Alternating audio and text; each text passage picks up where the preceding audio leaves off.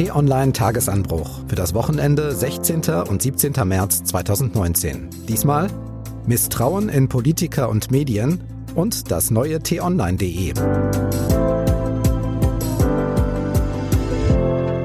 Hallo und willkommen im Wochenende. Mein Name ist Marc Krüger und auch Florian Harms ist hier, T-Online-Chefredakteur. Hallo. Hallo und herzlich willkommen. Wir wollen hier im Podcast die Themen diskutieren und analysieren, die Sie und uns beschäftigt haben und auch weiterhin beschäftigen werden. Diese Woche aber ist eins anders, denn das ist eine Folge, die wir nicht wie sonst kurz vor dem Wochenende aufgenommen haben, sondern ausnahmsweise schon vor einer Woche. Der Grund? Urlaub. Wir wollten den Wochenend-Podcast aber nicht ausfallen lassen und haben uns gedacht, wir reden über zwei Themen, die sonst zu kurz kommen oder die wir ohnehin mal machen wollten. Und da ist zweimal Vertrauen das Stichwort. Selbst bei besten Wirtschaftsdaten, bei fast Vollbeschäftigung in fast allen Teilen Bayerns reicht das für die Menschen noch nicht aus, wenn etwas nicht da ist, was eben so wichtig ist, und das ist Vertrauen. Vertrauen in die politischen Akteure. Kanzlerin Merkel ist das nach der bayerischen Landtagswahl im vergangenen Jahr. Und deshalb ist meine Lehre aus dem gestrigen Tag, dass ich auch als Bundeskanzlerin dieser großen Koalition stärker dafür Sorge tragen muss, dass dieses Vertrauen da ist. Und das werde ich auch mit allem Nachdruck tun. Tatsächlich gab es dieses Ziel Vertrauen schaffen schon vorher. Zum Beispiel steht Vertrauen 13 Mal im Koalitionsvertrag der aktuellen Regierung aus Union und SPD. Meistens tatsächlich als Absicht, als etwas, das man stärken will, als Ziel. Aber nicht nur in der Regierung geht es ja darum, sondern alle Parteien leben von diesem Vertrauen der Wähler. Politiker sprechen immer wieder davon. Aber mit Vertrauen in die Politik sieht es allgemein nicht ganz so gut aus. Die Europäische Kommission lässt das regelmäßig repräsentativ abfragen und da waren es Ende vergangenen Jahres 63 Prozent der Deutschen, die den politischen Parteien nicht oder eher nicht vertrauen. Also fast zwei Dritteln fehlt das Vertrauen. Könnte man sagen, okay, der Wert war auch schon schlechter. Anfang 2016 zum Beispiel waren es 72 Prozent. Aber zufrieden kann mit diesen Werten in einer Parteiendemokratie ja niemand sein. Deshalb, Florian, steigen wir doch mal zum Warmwerden gleich mit der schwierigsten Frage ein, nämlich, wie kommt es, dass zwei Drittel der Politik misstrauen? Tja, die Frage ist wirklich schwierig und sie lässt sich hm. nicht mit einem Satz beantworten, Marc. Ich glaube, es hat vielschichtige Gründe. Ich fange mal mit einem an. Ich habe schon den Eindruck, und ich glaube, da bin ich nicht alleine, dass die politischen Akteure in den Parteien sich immer stärker mit sich selbst beschäftigen. Zumindest haben wir das im vergangenen Jahr so erlebt. Denken wir mal an den Asylstreit zwischen Union und SPD denken wir auch an die ganzen Querelen, wie eigentlich diese jetzige große Koalition zustande gekommen ist, wie zum Beispiel die SPD sich gesträubt hat, wie die CDU intern debattiert hat. Das ist ja auch alles richtig, es gehört auch zum demokratischen Prozess. Aber ich glaube, es ist schon so, dass viele Bürgerinnen und Bürger den Eindruck haben, dass die politischen Repräsentanten sich einen großen Teil ihrer Zeit eigentlich mit sich selbst und mit ihren Parteien und auch mit ihren Karrieren beschäftigen. Und das beschädigt sicher ein Stück weit das Vertrauen der Bürger in die Politik. Wenn man in Umfragen nach den Gründen für das mangelnde Vertrauen fragt, dann ist eine der Top-Antworten neben so ganz allgemeiner Unzufriedenheit vor allem, Menschen glauben, dass Wahlversprechen nicht eingehalten werden und sie halten Politiker nicht für moralische Vorbilder. Ein weiterer Punkt, keine Partei entspricht den eigenen Vorstellungen. Lösung wäre ja Wahlversprechen einhalten, moralisch handeln und eigentlich sollte das doch die Regel sein, oder? Immer richtig handeln, immer der Moral gemäß handeln. Ja klar, so einfach ist das leider nicht immer. Ähm, vor allem der erste Punkt, also Wahlversprechen einzulösen. Und das liegt einfach schlicht an unserem politischen System. Wir haben ja eine Parteiendemokratie und eine, die in der Regel dazu führt, dass wir Koalitionen an der Regierung haben dass also permanent Kompromisse geschmiedet werden müssen. Das beginnt schon beim Koalitionsvertrag und es geht dann weiter im Parlament, in der Bundesregierung, in der Auseinandersetzung mit den täglichen Themen. Man kann es einfach nicht eins zu eins so machen, dass man jedes Versprechen, das man vor der Wahl gemacht hat, genauso durchzieht, weil man eben Rücksicht nehmen muss, nicht nur auf den Partner in der Regierung, sondern auch auf dessen Wählerinnen und Wähler. Und das unterscheidet dann so ein System in Deutschland eben von dem wie beispielsweise einer präsidialen Demokratie wie in Frankreich oder wie in Amerika. Wobei auch dort die Regierenden viele Rücksichten nehmen müssen. Dieser ganze Prozess, den erklären wir vielleicht auch häufig nicht gut genug oder er wird zumindest vielen Bürgerinnen und Bürgern nicht transparent genug gemacht. Und wenn dann noch eine Krise der Parteien hinzukommt, also wie beispielsweise bei der SPD, und dann der Ruf in dieser Partei laut wird, wir müssen unsere Wahlversprechen eins zu eins durchsetzen oder wir müssen genau das tun, was nun mal die Mehrheit unserer Wähler will. Und das ist dann aber vielleicht nur ein kleiner Teil der Bevölkerung dann kann bei dem großen anderen Teil der Eindruck aufkommen, na, die machen jetzt ja nur noch Klientelpolitik. So. Das heißt, das sind zwei gegenläufige Entwicklungen, die dann irgendwann nicht mehr richtig zueinander passen. Ich glaube, das ist ein möglicher Erkläransatz.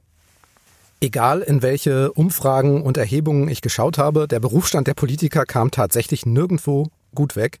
In allen Listen haben das höchste Vertrauen. Was, was wäre deine Idee? Was ist der Berufsstand mit dem höchsten Vertrauen? Höchste Vertrauen Ärzte? Genau, richtig. Ja. Also Ärzte, Sanitäter, Feuerwehr, dahinter dann Gruppen wie Lehrer, Polizisten, Piloten. Politiker sind fast überall auf dem letzten Platz, manchmal noch knapp vor Versicherungsvertretern. Wo stehen Journalisten? Kommen wir noch dazu. also wir halten fest, Politiker sind äh, deutlich im unteren Drittel zu finden mit desolaten Beliebtheitswerten immer. Die Journalisten prüfen wir gleich noch. Ein Gedanke dazu ist natürlich auch schwieriger, so einen Beruf zu machen, wo man die Allgemeinheit gestalten möchte, Kompromisse finden möchte und auch verkaufen muss, ja. Und auch die verschiedenen Erwartungen erfüllen muss, die auf einen einprasseln. Da hat es doch so ein Arzt möglicherweise auch leichter, der einem mit einem konkreten Problem konkret helfen kann. Ja klar, Marc. Und ein Arzt tut ja per se in der Regel Gutes. Er hilft, er heilt, er möchte, dass es Menschen besser geht und er tut alles dafür. Politiker haben auch die Aufgabe, schmerzliche Botschaften zu überbringen oder in schwierigen Zeiten schwierige Entscheidungen zu treffen. Und das ist nicht immer leicht. Das ist sehr häufig sehr schwer. Es ist ein sehr hartes Geschäft. Und äh, man sieht ja auch, dass es einfach nicht mehr viele Menschen gibt, die sich dem aussetzen wollen. Also wenn man mal so den üblichen Tagesablauf eines Politikers sich anschaut. So, der steht morgens sehr früh auf, häufig fünf Uhr. Dann geht er ins Morgenradio, um ein kurzes Interview zu geben. Dann folgen Gremiensitzungen der Parteien. Äh, er muss in seinem Wahlkampfort herumtouren, muss mit den Menschen sprechen, muss dann diese Stimmungen und Meinungen im politischen Berlin oder in den Landesparlamenten vertreten, muss in vielerlei Sitzungen Sitzfleisch beweisen, muss auf Stand sein, wahnsinnig viele Akten lesen. Also wenn ich in Büros von Politikern bin, bin ich immer beeindruckt von diesen Aktenbergen, häufig ja noch nicht digitalisiert, dann wirklich auf Papier ausgedruckt. Und das muss man alles haben, das muss man, da muss man ajour sein, dass man nicht auf dem falschen Fuß erwischt wird. Dann ist man vielleicht abends noch in der politischen Talkshow. Das ist ein hartes Geschäft und dann schlägt man morgens die Zeitungen auf oder klickt die Newsseiten an und liest mal wieder ellenlange Totalverrisse der eigenen Politik. So, das ist hart. Deshalb glaube ich, ist es auch wichtig, dass wir eine Wertschätzung für die Arbeit von Politikerinnen und Politikern haben. Auf der anderen Seite gehört es aber eben zur Demokratie dazu, dass wir als Bürger und auch als Medien eben dieses politische Handeln in Frage stellen und natürlich auch kritisieren dürfen. Ich habe mal geguckt, was Menschen sich denn eigentlich wünschen, wie so ein Politiker sein sollte, idealerweise. Und da habe ich in einer Zusammenfassung vom Wissenschaftlichen Dienst des Bundestages aus dem Jahr 2008 Folgendes gefunden. Ich zitiere mal.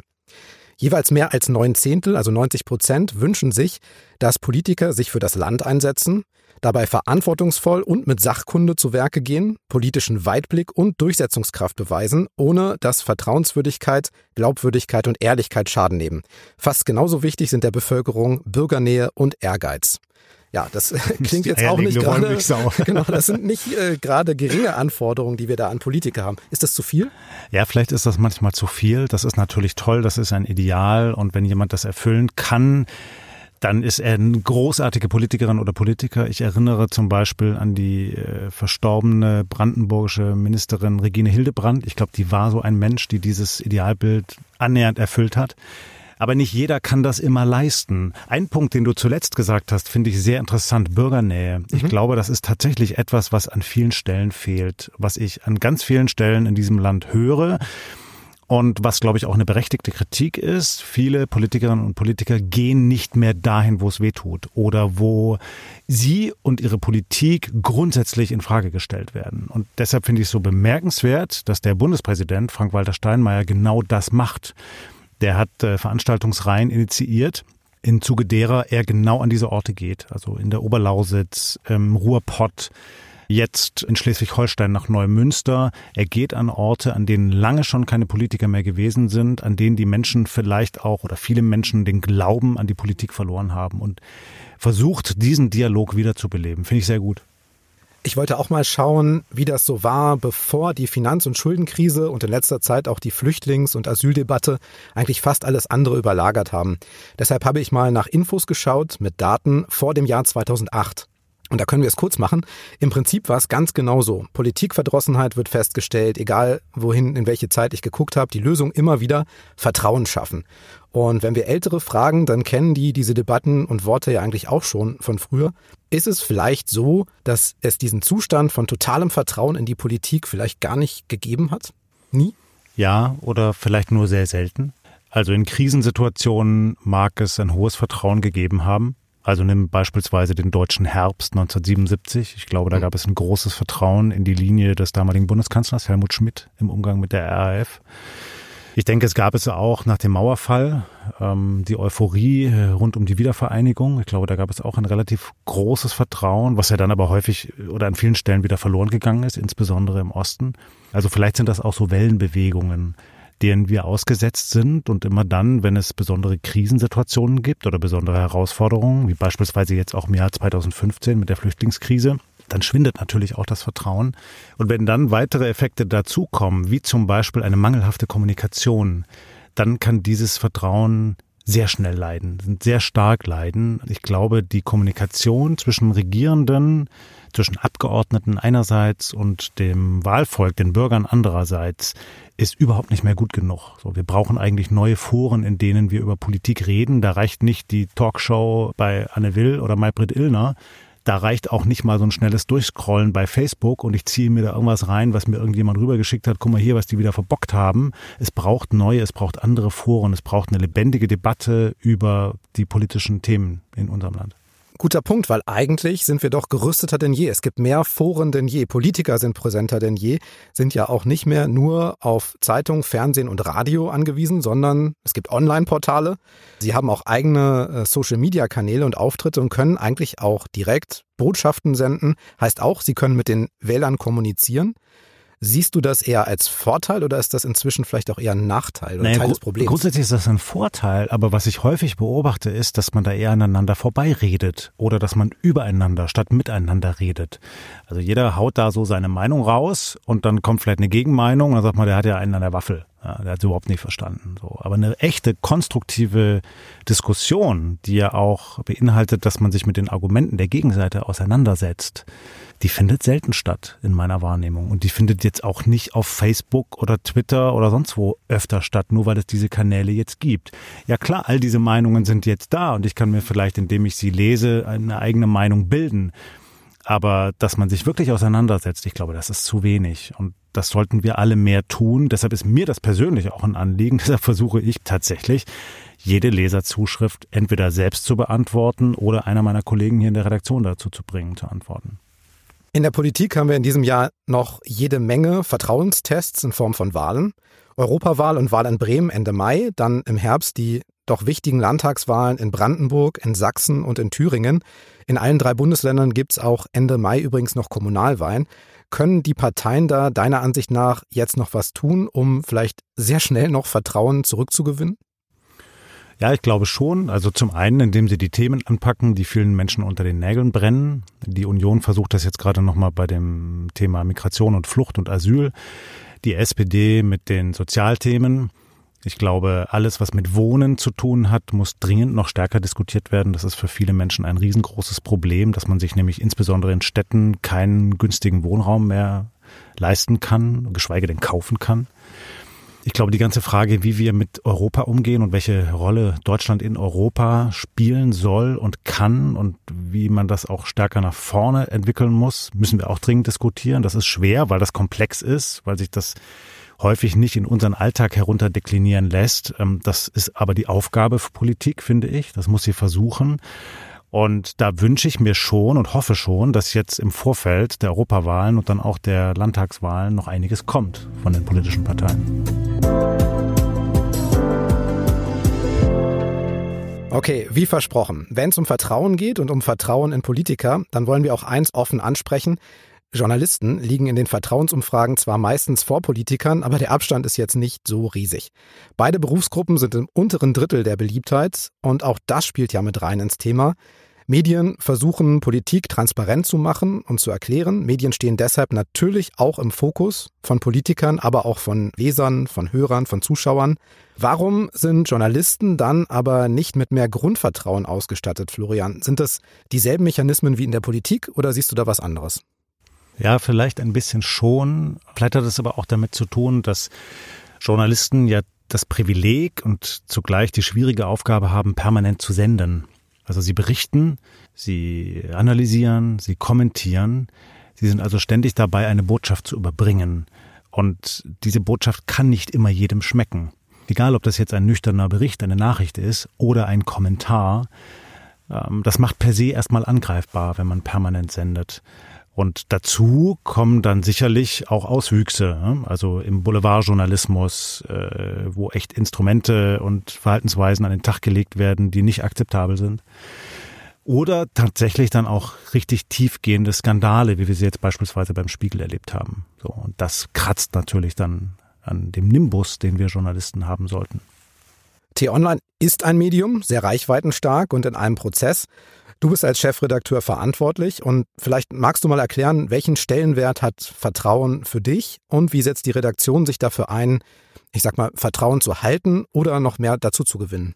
Ich glaube, das ist die Grundlage. Ohne dieses Vertrauen brauchen wir gar nicht erst morgens aufzustehen und zum Computer zu gehen, um unsere Arbeit zu machen.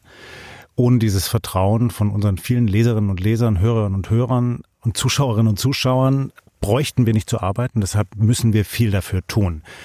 Das beginnt damit, dass wir sehr, sehr strikte Standards haben für unsere Arbeit. Also beispielsweise, wie wir mit Quellen umgehen, dass wir transparent berichten, dass wir strikt zwischen Nachrichten einerseits und Meinungen andererseits trennen und eben auch, indem wir versuchen zu erklären, wie wir arbeiten. Ein Beispiel, wir haben auf T-Online so einen Redaktionsblog, in dem wir regelmäßig darüber berichten, wie wir eigentlich arbeiten. Was sind unsere Standards? Was treibt uns an? Wie sind wir mit bestimmten Fällen in der Berichterstattung umgegangen? Was haben wir so gemacht oder so? Und zugleich versuchen wir das auch im permanenten Austausch mit unseren Nutzern zu machen. T-Online hat einen Leserbeirat gegründet. Man kann auf t-online.de oder in sozialen Netzwerken ja auch kommentieren. Man kann der Redaktion schreiben. Du hast gesagt, du bekommst viele E-Mails als Reaktion auch auf deinen Tagesanbruch, Newsletter.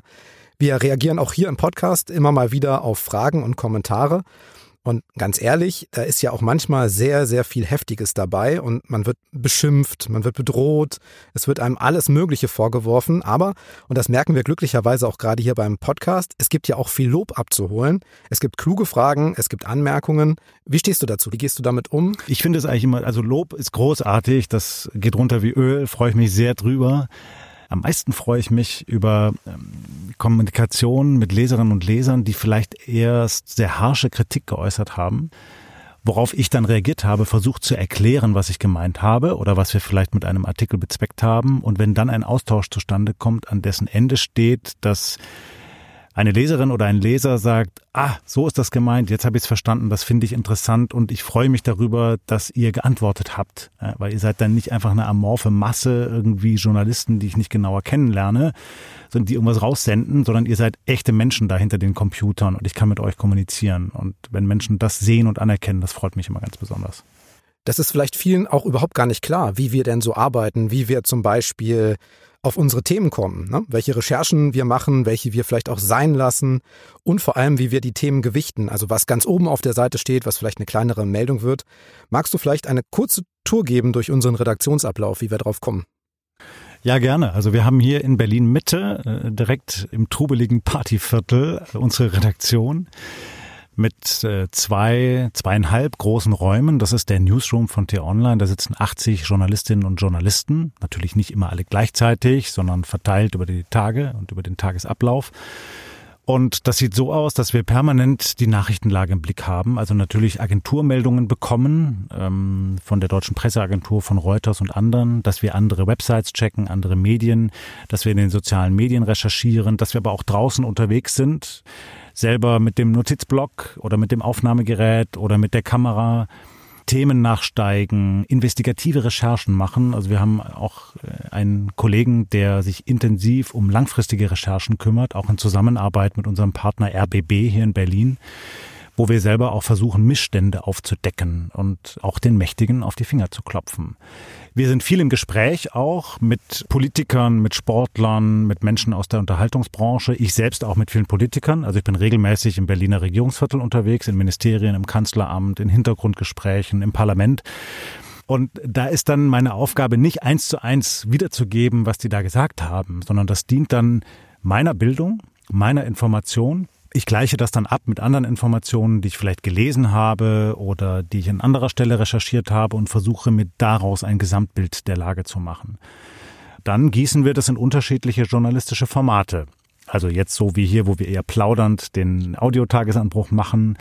Das ist was anderes, als wenn wir eine strikte Nachricht schreiben, die einfach nur Fakten umfassen soll, in Subjekt, Prädikat, Objekt setzen. Und es ist wiederum was anderes als mein Morgenformat Tagesanbruch, der einen kommentierenden Charakter hat und eben auch klar als solcher gekennzeichnet ist. Das ist meine persönliche subjektive Sicht auf die Dinge, die kann man mögen oder auch nicht, aber vielleicht kann man darüber nachdenken, selbst wenn man sich daran reibt.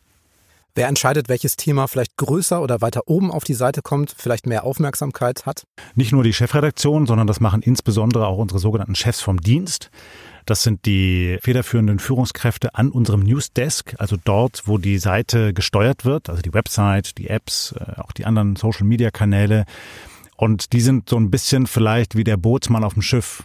So, also die haben die ganze Zeit die Lage im Blick, gucken, wo sind welche Wellen, wie ist das Wetter, sprich, was passiert da draußen gerade und äh, machen sich daraus ein Bild und geben dann Kommandos in die Teams und bestimmen dann auch, welcher Artikel auf welcher Position der Homepage steht. Und dabei nehmen sie unterschiedliche Kriterien in den Blick. Natürlich, was interessiert Menschen?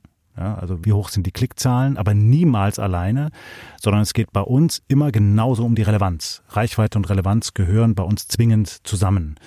Also wir würden nicht einen gut klickenden Artikel einfach nur deshalb an die Position einstellen, selbst wenn es irgendein banales äh, Thema ist, sondern es muss schon eine inhaltliche, eine nachrichtliche Relevanz haben.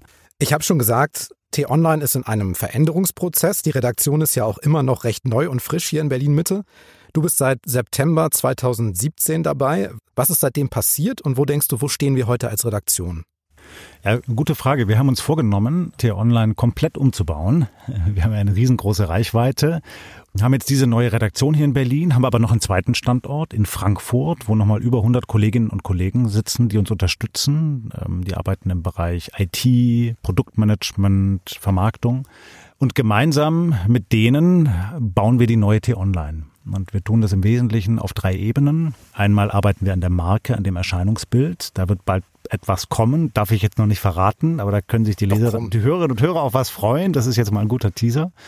Wir arbeiten am Design. Da wird auch einiges kommen. Wir wollen komplett die Website überarbeiten. Und wir arbeiten an der Publizistik und an den Serviceinhalten. Und gerade auf dieser dritten Ebene sind wir, glaube ich, in den vergangenen anderthalb Jahren weit vorangekommen. Insbesondere, dass wir eben nicht mehr nur nachrichtlich berichten, sondern auch stärker in die Tiefe gehen, einordnen, analysieren, kommentieren. Und das machen wir in den Teams Politik, Sport, Unterhaltung, Digitales und Ratgeber. Und diese Teams finden wirklich auf Augenhöhe statt in ihrer Arbeit. So, die sind mir alle gleich wichtig. Da muss man immer entscheiden, was hat jetzt in welchem Moment die richtige Relevanz auf welchem Kanal. Das eine ist ja die Website, die ist stark von nachrichtlichen Themen, politischen Themen getrieben. Sport etc. Ein ganz anderer Kanal, vielleicht bei Google oder in den sozialen Medien, bei Facebook, funktioniert viel, viel besser, wenn man dort Reisethemen spielt oder Gesundheitsthemen, weil dort Menschen sind, die sich gezielt dafür interessieren. Und all das nehmen wir eben in den Blick und bespielen es mit der Redaktion. Ich würde sagen, wir sind einen riesengroßen Schritt vorangekommen, aber wir haben auch noch einiges zu tun, um wirklich das Ziel zu erreichen, das wir uns gesetzt haben, nämlich die führende deutsche digitale Medienmarke zu werden. Und jetzt noch ganz offen eine Sache. Bewertungen und Abos sind sowas wie der Applaus für Podcaster wie uns. Wir wissen, nur ein kleiner Teil unserer Hörer macht das. Aber vielleicht ist es ja gerade jetzt am Wochenende ein guter Moment, um diese paar Klicks, die Sie schon immer mal machen wollten, auch zu machen. Also, wenn es Ihnen gefallen hat, dann klicken Sie doch bei iTunes oder bei Amazon im Skillstore auf Fünf Sterne, zum Beispiel kleiner Vorschlag. Abonnieren Sie uns kostenlos, wo immer Sie Podcasts hören, zum Beispiel auch bei Spotify und vor allem empfehlen Sie uns gerne weiter. Für heute sagen wir herzlichen Dank und tschüss bis zum nächsten Mal. Tschüss und bleiben Sie uns gewogen.